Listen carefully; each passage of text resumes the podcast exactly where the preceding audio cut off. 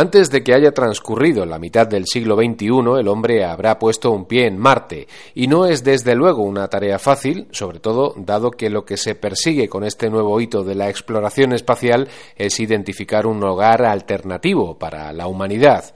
Lo realmente complejo, después del largo viaje, será garantizar las condiciones de vida para la especie humana.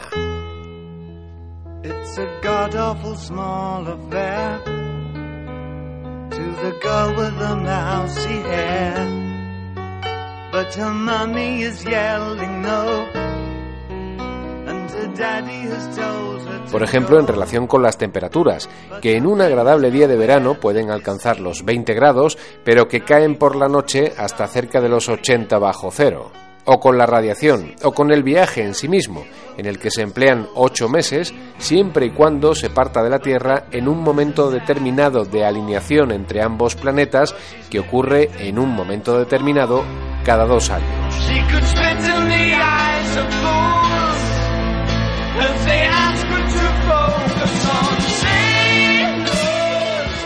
Decenas de equipos de investigadores en todo el mundo ya trabajan en soluciones para la adaptación a la vida de los humanos en Marte.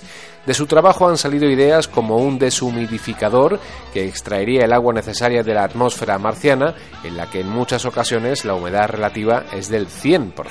También se trabaja en trajes antirradiación, en cultivos hidropónicos, en soluciones de vivienda que estarán construidas con estructuras hinchables o con ladrillos que incorporan polímeros, o incluso en sistemas para favorecer un calentamiento del planeta igual que hemos hecho con la Tierra, pero a gran intensidad para hacerlo más deprisa. que parece que no hemos aprendido de nuestros errores.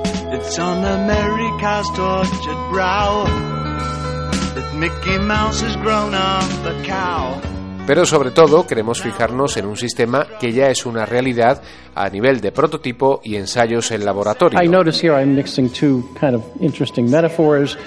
The first thing you want to worry about is the low-hanging fruit, the easy stuff to do, and that low-hanging fruit. El científico a quien escuchamos es Michael Heck del MIT y explica el funcionamiento de MOXIE, su creación para extraer oxígeno de la atmósfera de Marte. De hecho, MOXIE significa en la traducción del inglés experimento para la obtención de oxígeno en Marte in situ.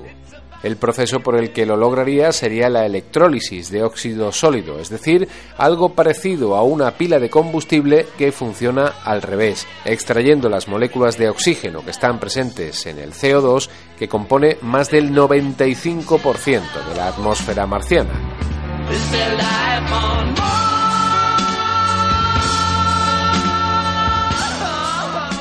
La idea está ya tan avanzada que irá instalada como prototipo en los próximos rovers que exploren la superficie del planeta.